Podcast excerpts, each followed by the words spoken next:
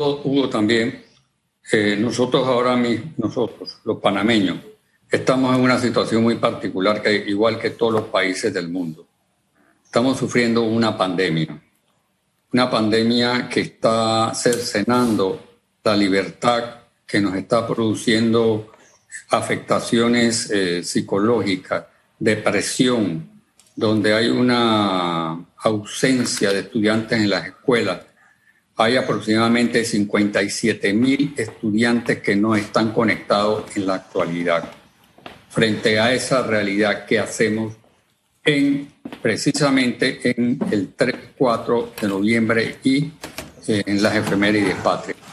Susan acaba de decir que vio una gran cantidad de personas con pollera y ella está también haciendo su trabajo en eh, su trabajo común que tiene que, realizarlo en la empresa.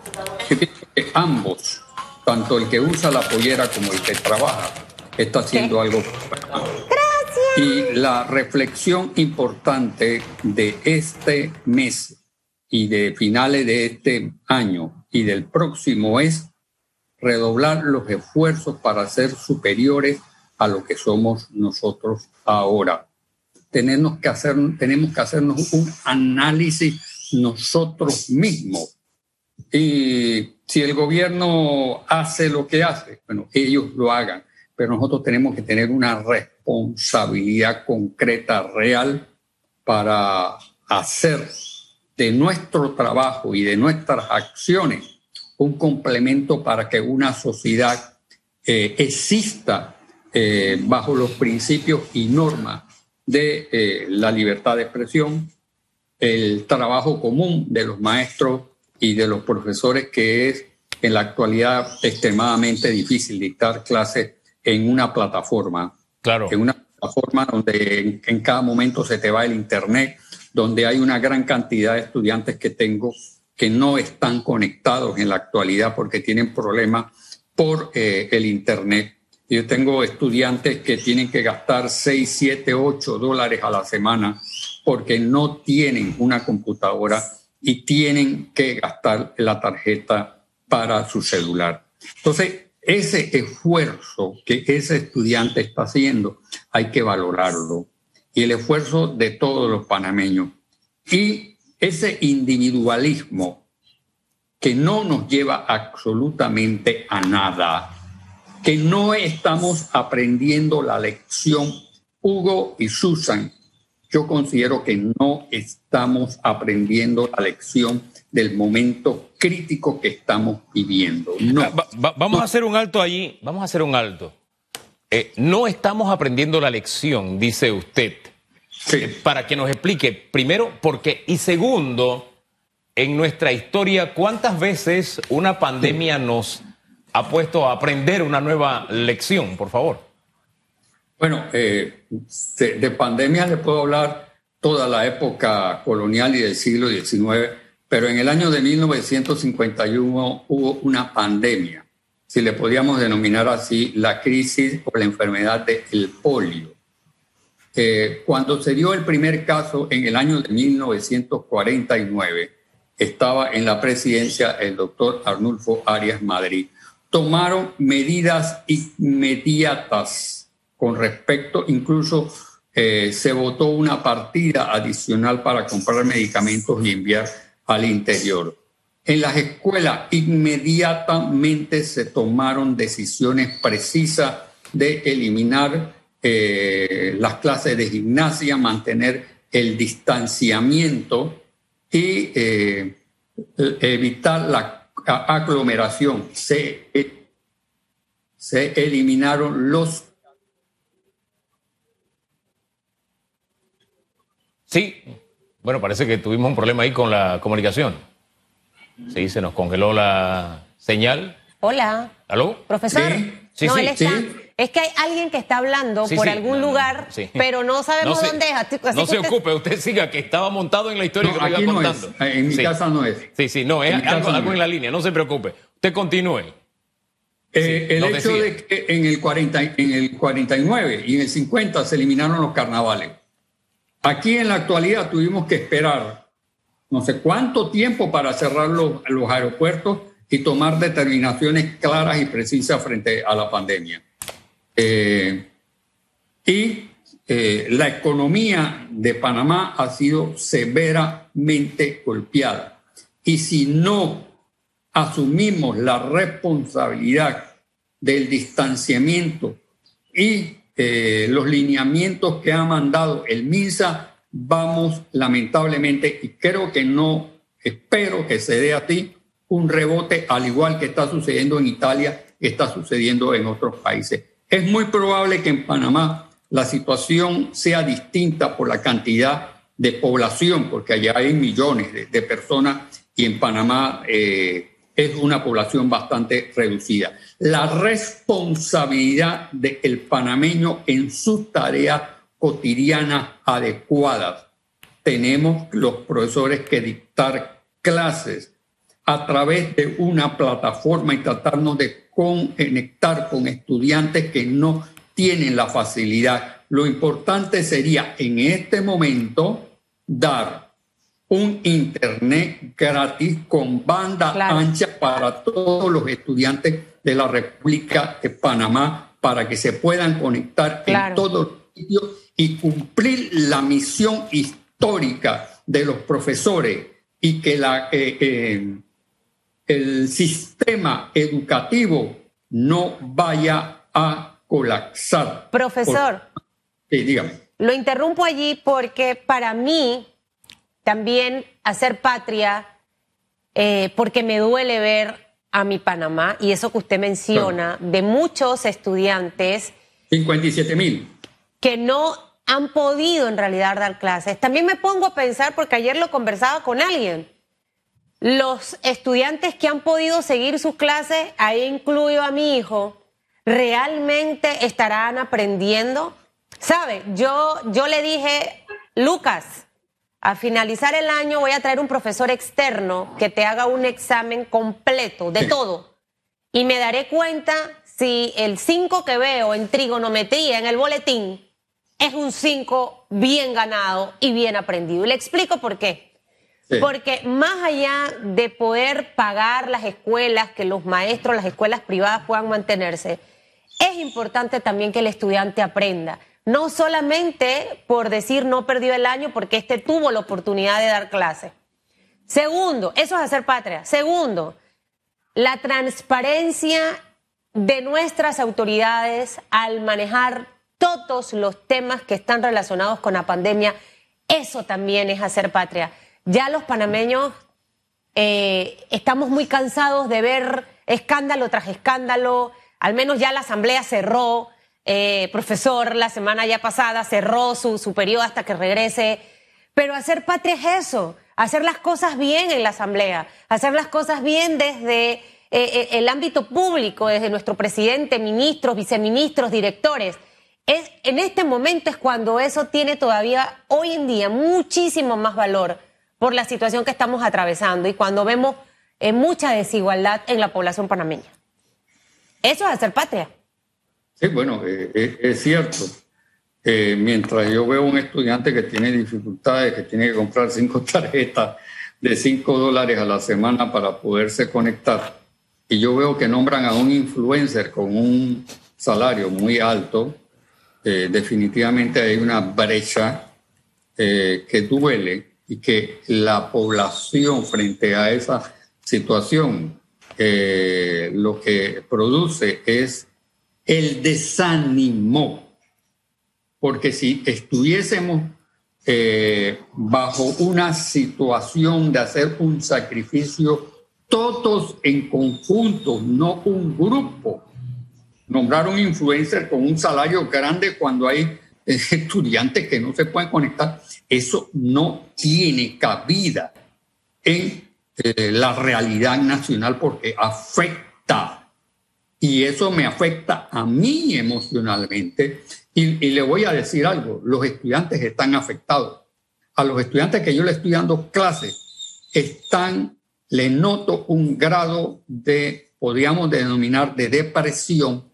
Los veo extremadamente desanimado por mayor esfuerzo que uno pueda hacer, porque la pandemia es una realidad. Pero el conjunto de la sociedad y las acciones que nosotros tenemos que tomar, tanto los civiles como los responsables de dirigir el Estado, tienen que ser eh, acciones efectivas que las personas se sientan satisfechas entonces de también hacer un esfuerzo. Ah, ahora bien, e, eso respecto a la historia que estamos escribiendo en este momento, pero no podemos olvidarnos de la historia que ya hemos escrito. Y la espina dorsal de la República desde los años mediados del siglo XIX, la espina dorsal de nuestra historia, está ligada, para bien o para mal, con los Estados Unidos. Es más, nuestro sentido de república eh, está muy relacionado con esa, esa relación amor-odio que se ha dado en muchas ocasiones con los Estados Unidos. Y me llama la atención que en estos tiempos se toman medidas en la Universidad de Panamá con la materia Relaciones Panamá con los Estados Unidos. Pónganos al tanto. Bueno, yo recibí una sorpresa y todos los profesores de historia recibimos una sorpresa a nivel nacional. La ley que rige la materia historia de relaciones de Panamá con los Estados Unidos, que es la ley 39 de 2015, que es la que organiza la materia historia de relaciones de Panamá con los Estados Unidos a nivel de las escuelas secundarias y a nivel de los estudios universitarios. Sorprendido, disgustado estoy, porque voy a tener que utilizar esta palabra, disgustado y molesto estoy porque el eh, doctor Vascos Torres de León, actuando en nombre de la Universidad de Panamá, presentó a la Corte Suprema de Justicia la inconstitucionalidad del artículo séptimo de la Ley 37. Un eh, funcionario de la Universidad de Panamá sin hacer la consulta a los profesores, sin hacer la consulta a la eh, Junta de Facultad de eh, la Facultad de Humanidades, ni de los profesores, se lanza él solo a hacer la propuesta a la Corte Suprema de Justicia. Y si me permiten, leo lo siguiente. Artículo sexto las universidades oficiales y particulares y los centros de enseñanza superior deberán, deberán incluir la enseñanza de la asignatura Historia de Relaciones de Panamá y los Estados Unidos de América en todas las carreras durante el año académico. Este artículo fue violentado por, y voy a repetir el nombre de él para que las personas se aprendan el nombre de él, el doctor Vasco Torres de León. Es el encargado del departamento jurídico de la Universidad de Panamá. No hizo consulta a los profesores, no, no realizó consulta a los estudiantes y presenta una moción de convertir la eh, historia, el artículo séptimo específicamente de relaciones de Panamá con los Estados Unidos y la Corte Suprema falla a favor del planteamiento o de eh, colocar eh, la materia de relaciones de Panamá con los Estados Unidos. El único que falló o tuvo la abstención del voto fue el licenciado Sedalice y hemos analizado eh, conjuntamente, yo no soy abogado, pero con un conjunto de abogados, este dictamen de la Corte Suprema de Justicia y para, para nosotros nos parece totalmente incoherente. Y voy, permítame, a decir por qué es incoherente. Eh, para tener bien claro lo que decidió la Corte, ¿era obligatorio era obligatorio, así lo establecía la ley, artículo séptimo, sí, eh, la enseñanza de las relaciones Panamá y los Estados Unidos. Historia. ¿La decisión de la Corte es convertirlo en opcional? Sí, sí, tal como lo plantea el Departamento Jurídico de la Universidad de Panamá. Ahora bien, si nosotros estamos en una crisis actualmente de pandemia, donde está, hay, existe afectación emocional, psicológica, pérdida de trabajo, donde el panameño de, eh, de la pequeña y mediana empresa está siendo afectado, incluso las grandes empresas. Lo correcto es fortalecer la identidad del panameño en función de que esa identidad, eh, esa identidad sea reconocida como un arma para eh, enfrentar los problemas nacionales. Y relaciones Panamá con los Estados Unidos sí es un arma, claro que sí. Es producto de toda la historia patriótica y nacionalista desde el siglo XIX hacia hasta los últimos, eh, hasta los últimos momentos de hoy. Es la inyección que te va a decir que tú eres panameño, que tienes identidad, que tienes tradición, que has luchado. Yo no creo en esas teorías que dicen que Panamá logra la independencia sin sangre. Bueno, eso no le quita la función de ser un país con un orgullo nacional. Cuando hablamos de orgullo nacional es que el individuo, no el individuo solo, sino la sociedad se sienta orgulloso eh, de ser panameño. Ah, que en 1903 no hubo derramamiento de sangre. ¿Y qué pasó unos años antes? Un año antes, con la guerra civil de los mil días, que nos desangramos en una lucha eh, civil entre liberales y conservadores. Nos han metido en la cabeza el concepto de que el panameño no es productivo. Y esto que acaba de hacer el doctor Vasco Torres de León es un atentado contra la identidad nacional, contra la nacionalidad del panameño, contra los principios republicanos y contra la memoria histórica. La memoria histórica significa todos aquellos acontecimientos que se han dado en Panamá, ya sea en beneficio de construir un Estado republicano con una división de poderes, con la capacidad de tener una sociedad y una juventud con principios cívicos. ¿Por qué los institutores el 9 de enero marcharon? Porque tenían principios cívicos y la cívica se enseñaba en las escuelas secundarias. Hoy nada más se enseña un año de cívica o dos años de cívica en tercero y en sexto año y han eliminado todas esas materias. Han desarmado al hombre y a la juventud panameña bajo estos principios. Y este golpe en plena pandemia, porque lo que hacen es que presentan el documento en diciembre, cuando cierran la universidad, después viene febrero, vienen los carnavales, que no se debieron haber hecho porque había el peligro de la pandemia. Y ya aquí en Panamá había un caso. Les voy a, relatar un suceso del Colegio Beckman. El Colegio Beckman, el profesor Donato, que era el director, cayó enfermo fue al hospital al Seguro Social. Los familiares le pedían que le hicieran el examen del COVID. ¿Se sabe cuándo le hicieron el examen de COVID? Después de muerto, post-mortem.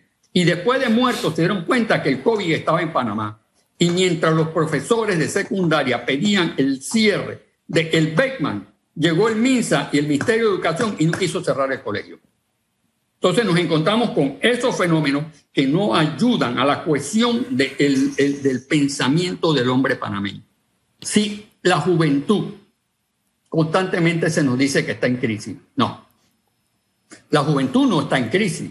La que está en crisis es la sociedad panameña, no todos los panameños, sino aquellos panameños que quieren que la sociedad de Panamá esté en crisis, porque eh, no quieren pagar los salarios adecuados, no quieren eh, contribuir al desarrollo nacional únicamente para el beneficio eh, sustancial de su, de, su caja fuerte o de su bolsillo.